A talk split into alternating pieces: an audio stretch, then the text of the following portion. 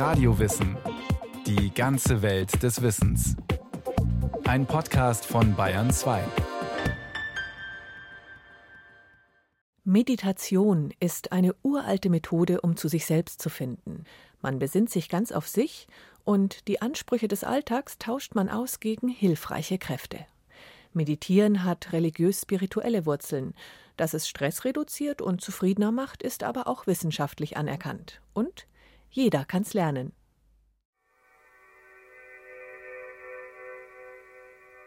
Jeder, der sich entspannt, öffnet seinen Geist, wird glücklich, hat einen besseren Kontakt zur Liebe, zum Mitgefühl, zur Großzügigkeit. Es kommt alles natürlicherweise zum Vorschein. Tillmann Borkert, Arzt und Lehrer in buddhistischer Geistesschulung, ein sogenannter Lama des tibetischen Buddhismus. Entspannte Menschen sind eigentlich ziemlich liebenswert. Und da Meditation einen zur Entspannung bringt, bin ich überzeugt und habe es an vielen Beispielen gesehen, dass das die innewohnenden Qualitäten weckt. Meditation. Übung, die den Menschen öffnet. Elemente des Innehaltens, sich je nach Religionstradition neu zu zentrieren, neu auszurichten, sich neu einzunorden, das ist eigentlich eine spirituelle Praxis, die überall in stärkerer oder minderer Form anzutreffen ist. Andreas Grünschloss, Professor für Religionswissenschaft. Es handelt sich um Techniken, die die Wahrheit, Erfahrung einverleiben sollen, also mit der gesamten Person, Körper, Geist, Seele. Meditation, uralte spirituelle Technik. Wir haben uns damit beschäftigt zu schauen, wie wirkt Achtsamkeitsmeditation dann im Gehirn. Und wir haben da mit dem Kernspintomographen geforscht und uns angeschaut, wie sich die Struktur des Gehirns verändert und wie sich die Funktionsweise des Gehirns verändert, wenn Leute Achtsamkeitsmeditation lernen. Britta Hölzel, promovierte Psychologin und Neurowissenschaftlerin. Wir sehen, dass jetzt mit Achtsamkeitsmeditation Veränderungen passieren in Regionen, die zuständig sind für die Gefühlsregulation, für die Aufmerksamkeitssteuerung, auch für die Selbstwahrnehmung. Meditation. Übung mit wissenschaftlich nachweisbaren Effekten. Meditation. Das war bei uns bis über die Mitte des 20. Jahrhunderts hinaus noch eine von Geheimnissen umwitterte Sache – noch in den 60ern gab es Schlagzeilen, wenn Filmstars oder Popstars wie die Beatles sich in Indien von einem Guru in die Kunst der Meditation einführen ließen. Heute wird sie überall an Volkshochschulen gelehrt, an Universitäten studiert und von Naturwissenschaftlern erforscht. Auch wer sich nie mit ihr beschäftigt hat, sieht allein beim Wort Meditation einen Menschen vor sich, der still auf einem Kissen sitzt. Lama Tillmann Borkert kann darüber nur schmunzeln. Wer sich ein bisschen damit beschäftigt, der findet schon beim Buddha Zitate, dass es in allen vier Körperhaltungen praktiziert wird. Und damit meinte der Buddha wirklich liegen, sitzen, stehen und gehen. Ich finde das auch sehr hilfreich, weil wir wollen ja die Meditation in den Alltag mit hineinnehmen. Und im Alltag sind wir nicht in Meditationshaltung auf unserem Kissen, sondern wir sitzen uns zum Beispiel gegenüber und jetzt gerade, wo wir sprechen oder als Zuhörer zuhören, da kann der Geist in diese gelöste Offenheit hineingehen. Ganz entspannt da sein, ohne sich mit was anderem zu beschäftigen. Diese Offenheit klappt ganz gut auf der Holzbank am kleinen Gartenteich des Retreat Centers bei Freiburg. Sogar wenn ein Traktor vorbeikommt. Retreat Center, das sind Anwesen, in denen man sich zur intensiven Meditation zurückziehen kann.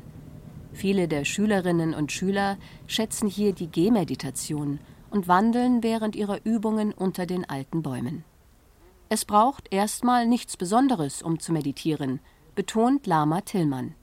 Eigentlich ist es für jedermann, denn Meditation beginnt bereits mit einem Atemzug.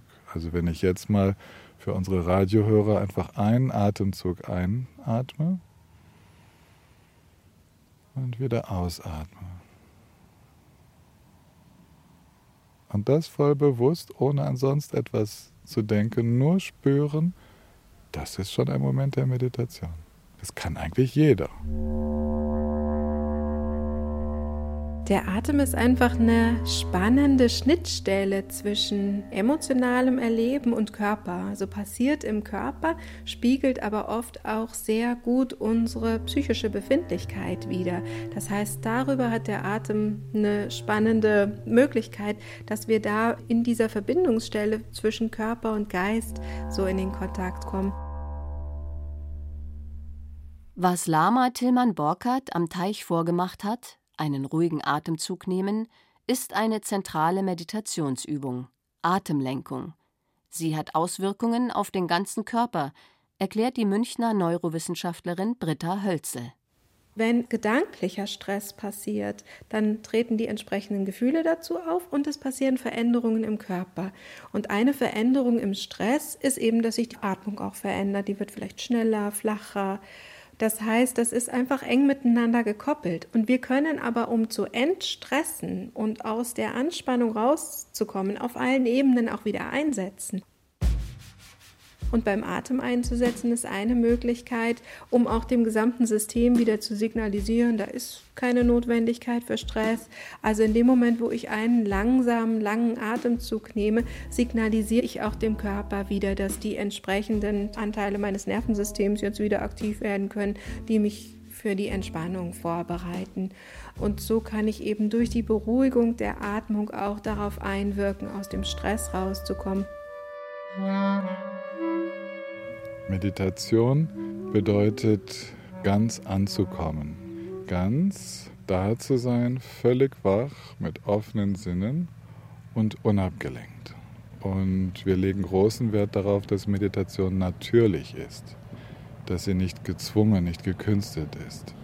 Und da machen wir Übungen. Und es fängt mit einem so einem Atemzug an. Und dann machen wir drei bewusste Atemzüge mit höchster Achtsamkeit und dann machen wir drei Atemzüge, wo wir versuchen, gar nicht achtsam zu sein.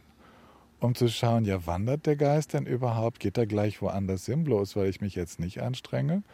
Und so machen wir viele, viele verschiedene Meditationsübungen, auch mit Liebe und Mitgefühl, mit den Geist so weit werden zu lassen wie der Himmelsraum und so weiter. Ganz viele schöne Bilder gibt es, die wir da benutzen.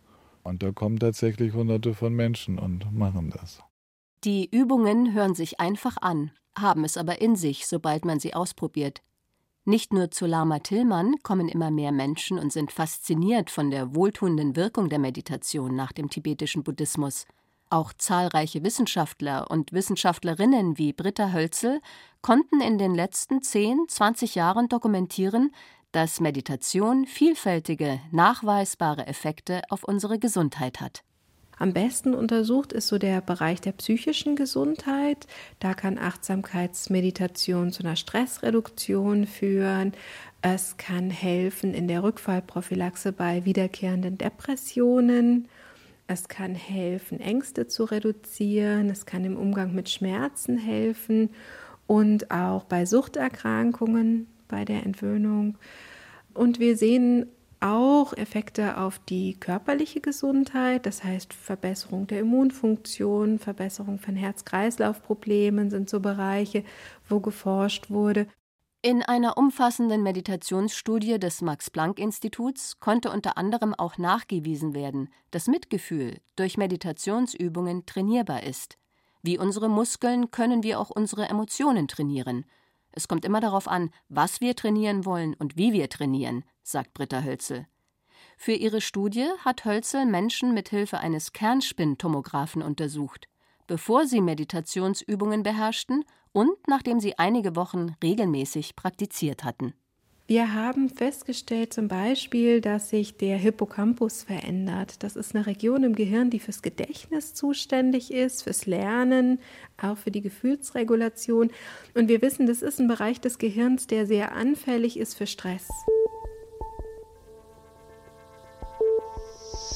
Wenn wir zu hohe Stresslevel haben, dann geht Gewebe im Hippocampus kaputt.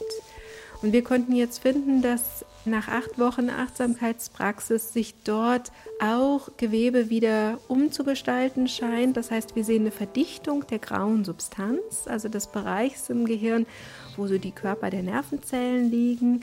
Und das ist vermutlich eine Veränderung, die damit zu tun hat, dass die Leute aus dem Stress rauskommen oder was Neues lernen. Denn wir sehen bei psychischen Erkrankungen, da ist diese Struktur oft geschädigt. Das ist aber das tolle Phänomen, dass das Gehirn eben auch die Fähigkeit hat, wieder zu reparieren. Diese heilenden Anteile der Meditation werden in der westlichen Welt spätestens seit John Kabat-Zinn gezielt genutzt. Der US-amerikanische Molekularbiologe entwickelte in den 1970er Jahren für Schmerzpatienten einen Meditationskursus, der ganz ohne religiösen Bezug auskommt. Er nannte ihn Stressbewältigung durch Achtsamkeit. Mindfulness-Based Stress Reduction, kurz MBSR. Ob mit dieser säkularen Variante der Meditation oder einer traditionellen fernöstlichen. Zentral ist, dass die Meditierenden lernen, besonnen auf ihren eigenen Körper und all seine Wahrnehmungen zu achten, ohne sich auf sie zu konzentrieren. Klingt paradox, ist es aber nicht, meint der Freiburger Lama Tillmann Borkert. Wenn man sich zu sehr konzentriert, kommt Anstrengung rein und die verkrampft und ist kein Weg des Erwachens. Das Ziel, wenn man es jetzt mit dem so großen Wort belegt, ist, zu erwachen zur wahren Natur der Dinge. Das Ziel ist nicht einfach nur ruhig zu werden, sondern das Ziel ist frei zu werden von Anspannung. Was es so spannend macht, finde ich, dass wir bewusst werden. Und das heißt, wir können auch bewusst werden darüber, dass wir angespannt sind. Als angenehmes Nebenprodukt entsteht eine Entspannung. Dadurch, dass wir nicht in den Kampf mit den Anspannungen in uns gehen, sondern Akzeptanz üben. Also sagen, okay, ich schwitze gerade, mein Herz klopft, Atmung ist schneller, aber das ist in Ordnung. Das ist einfach Teil des Erfahrens in diesem Moment. Darüber kann ich auch wieder in eine Entspannung reinkommen. Der Buddha nannte Anspannung Dukkha. Das war das Wort, das oft mit Leid übersetzt wird. Da meinte er aber die subtile Anspannung. Ich könnte zum Beispiel jetzt in einer subtilen Anspannung sein, weil ich weiß, dass ich fürs Radio aufgezeichnet werde. Ist aber gar nicht der Fall, weil das ist verbunden mit Annahmen über ein Ich, was gut sein muss und so. Und das alles kann man durchschauen und hinter sich lassen. Das ist ein tiefes Durchschauen, eine tiefe Schau der Natur der Dinge, für die es tatsächlich Meditation braucht. Und das ist das eigentliche Anliegen, dieses Verständnis in uns entstehen zu lassen und damit dann in die Aktivität zu gehen. Das Ziel der Meditation ist die Aktivität. Heißt, um besonnen und klug handeln zu können, zieht man sich erst einmal aus der Welt zurück. Und man hält bei sich selbst Einkehr. Eine uralte Spiritualitätspraxis, überliefert aus allen Teilen der Welt. In Indien ist sie schon seit mehr als 3500 Jahren bekannt. Das war gerade der Beginn der Eisenzeit, wo ein Überschuss erwirtschaftet wurde in Indien wo die Dörfer mehr Leute ernähren konnten, als dort lebten. Und da gab es dann die wandernden Yogis. Und das war der Beginn der meditativen Tradition in Indien. Das ist belegt. Solange noch jeder arbeiten musste, um genug zum Essen zu haben, da konnte man sich nicht einfach monatelang, jahrelang zurückziehen. Das wurde erst möglich, als Gesellschaften einen gewissen Überfluss erwirtschaftet haben, dass sich Einzelne zurückziehen konnten und sich dem Weg der Meditation oder des Gebetes widmen konnten, um dann so als weise Ratgeber der Gemeinschaft wieder zur Verfügung zu stehen. Die Wüstenväter, die haben sich auch so zurückgezogen und wurden von der Gemeinschaft ernährt. Nehmen wir das Beispiel Islam.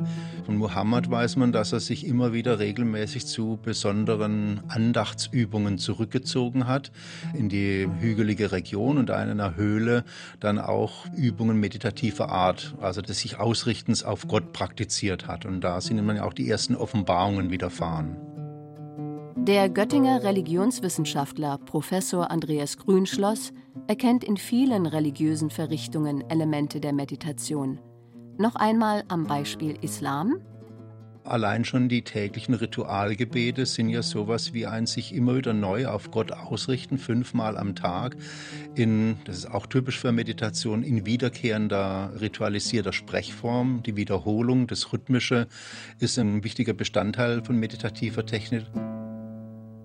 Auch sogenannte Herzensgebete der Christen haben meditativen Charakter. Es sind wieder und wieder gemurmelte Gebetsformeln wie diese. Jesus Christus, Sohn Davids, erbarme dich meiner. All solche spirituellen Elemente, die den Alltag kurz unterbrechen und Besinnung geradezu einfordern, können beruhigende Wirkung auf den Menschen haben. Aber das Ziel religiöser Meditation ist viel höher gesteckt, meint Andreas Grünschloss. Es ist eigentlich so eine Übung, die das Einverleiben der religiösen Wahrheit, des Wort Gottes, was immer nun in der Religion am Zentrum des Heilserlebnisses steht. Also eine Einverleibung mit Geist, Seele und Körper könnte man sagen. Der Körper wird ja mit einbezogen in diese Technik. Die Sitzhaltung, die Atemregulierung, die Art und Weise, wie, so wie es im Yoga heißt, die Sinne von der Außenwelt zurückgezogen werden oder umgekehrt wie in der Zen-Meditation die Augen halb geöffnet bleiben und Außengeräusche bewusst achtsam auch wahrgenommen werden. Es ist nicht nur eine reine Geistestechnik, sondern eine auch körperbezogene Form des sich innerlich Ausrichtens, des sich Einverleibens, bis hin eben zu mystischen Verschmelzungserfahrungen. Für Mystiker wie Meister Eckhart liegt in der mystischen Verschmelzung, einer unmittelbaren Gotteserfahrung, das Ziel ihrer spirituellen Bemühungen, eine Art Erlösung, eine Grenzüberschreitung für orthodoxe Traditionshüter. Solch spirituelle Übungen wurden sehr skeptisch beäugt, besonders innerhalb der sogenannten abrahamitischen Religionen. Christentum, Islam, Judentum haben ja allesamt den Vorbehalt, dass die Grenze zwischen Geschöpf und Schöpfer nicht überschritten werden darf. Zum Beispiel jetzt bei Luthers Meditationsverständnis, der lehnt sowas grundsätzlich ab, weil er eben keinen so einen göttlichen Selbstkern, einen Andockpunkt im Menschen erkennt, an dem der Mensch sozusagen zufrieden mit dem Göttlichen vereinen kann. Für Reformer wie Luther und die Mehrzahl der Gläubigen im abendländischen Raum war Meditation dann in Ordnung, wenn sie etwas blieb, was man intensives Nachsinnen nennen kann, eine innere Auseinandersetzung mit einem religiösen Text. Für Gläubige der fernöstlichen Religionen wie Buddhismus, Hinduismus oder Taoismus war das Ziel hingebungsvoller Meditationsübungen schon immer klar. Ja, das ist am Ende Erleuchtung. Erleuchtung und Verschmelzung sind allerdings Spitzenerlebnisse. Und viele beginnen das Meditieren nicht mit dem Ziel, diese Spitzenerlebnisse zu erreichen. Jedenfalls spielen religiöse Vorbehalte gegen Meditation heute keine Rolle mehr. Und Tilman Borkert findet es sogar als Lehrer buddhistischer Geistesschulung nicht mehr verwerflich, wenn einige in der Meditation nicht Erleuchtung als Ziel haben, sondern vor allem lernen möchten, Stress in ihrer Arbeitswelt besser zu bewältigen bin froh über jeden Manager und Boss und sonst was Geschäftsleiter, der zu mir kommt. Ich darf die Namen nicht sagen, aber es kommen wirklich sehr, sehr erfahrene Menschen hierher, die das lernen, was sie unbedingt brauchen für ihren Alltag. Und da sitzen die also im Halbkreis so und wir machen alle dann diese Übung und dann erkläre ich den Sinn der Übung und dann Gibt es Fragen, um es noch tiefer zu verstehen? Dann gibt es Antworten darauf mit tieferen Erklärungen. Das geht dann so hin und her im Wechselspiel. Und so haben alle Zeit, ihre Fragen zu stellen und zu klären. Ob bei Veranstaltungen mit vielen hundert Menschen oder in kleinem Rahmen, die Rolle des sprichwörtlichen Gurus, des spirituellen Meisters oder Lehrers ist in der Meditation sehr wichtig. Das wird eigentlich in allen diesen mystischen und meditativen Traditionen mitgeteilt. Keine tiefere Meditation ohne spirituellen Lehrer. Das ist ein Bestandteil, weil eben es eine durchaus intensive Praxis sein kann, die einen auch mal aus der Bahn wirft. In der Meditation geht es eben auch darum, aufzuräumen und sich all den inneren Ängsten zuzuwenden, all den versteckten Emotionen, das alles kommen zu lassen. Und da ist es gut, wenn man jemanden hat, der einen da durchsteuert. Ein spiritueller Lehrer ist einfach ein Freund, ein spiritueller Freund auf dem Weg, ein Begleiter, zu dem man kommen kann und sich öffnen und der teilt die eigene Erfahrung und auch die erlernte Erfahrung mit uns. Das ist die Aufgabe von Lehrerinnen und Lehrern, dass sie uns auch den Wissensschatz, den Weisheitsschatz der früheren Generationen weitervermitteln. Vielleicht sind die Meditationslehrer heute eine Mischung aus Priester und Therapeut, mal mehr ein spirituelles Vorbild, mal einfühlsam, mal konkret und immer im Dialog mit den Schülern, immer sehr aufs Leben bezogen. Um Meditation praktizieren zu können, gehört auch, dass man sein Leben auf eine gesunde Basis stellt, dass wir heilsam handeln, dass jeder jederzeit in unser Haus kommen kann. Wir haben nichts zu verbergen. Unser Geist kann zur Ruhe kommen. Er ist durch keinerlei Machenschaften, Lügen, Betrügereien oder sonst was aufgewühlt. Er kann einfach sich öffnen. Wir haben nichts zu verstecken. Das ist ganz wichtig als Basis. Und dass wir mit unseren Beziehungen gut sind, dass wir im Reinen sind. So viel wie wir können. Ratschläge dieser Art könnten vermutlich Priester aller Religionen der Erde geben. Aber was Menschen in den hektischen Gesellschaften trotzdem fehlt, scheint Ruhe zu sein. Weil Menschen einfach gar nicht mehr wissen, wie sie zur Ruhe kommen. Und darum ist es mir ein Riesenanliegen, dass das in den Schulen eingeführt wird, dass man meditieren lernt, dass alle Menschen das lernen. Und genauso wie wir vermitteln, dass man sich täglich die Zähne putzen sollte, genauso kann es zuträglich sein zu sagen, ja, aber wir können auch täglich was für unser inneres Wohlbefinden tun. Und es gibt Wege, wirklich den Umgang mit Ängsten, mit Gefühlen zu üben. Und das wäre wunderbar, das auch schon den Kindern in der Schule beizubringen. Zumindest der Anfang ist kinderleicht. Man nimmt einen langsamen Atemzug und macht es so wie die Tibeter seit vielen hundert Jahren. In den alten Schriften im Tibet ist das Beispiel für Meditation so wie ein Bauer, der nach getaner Arbeit sich vor sein Haus setzt und nichts mehr zu tun hat. Lasse den Geist so entspannen.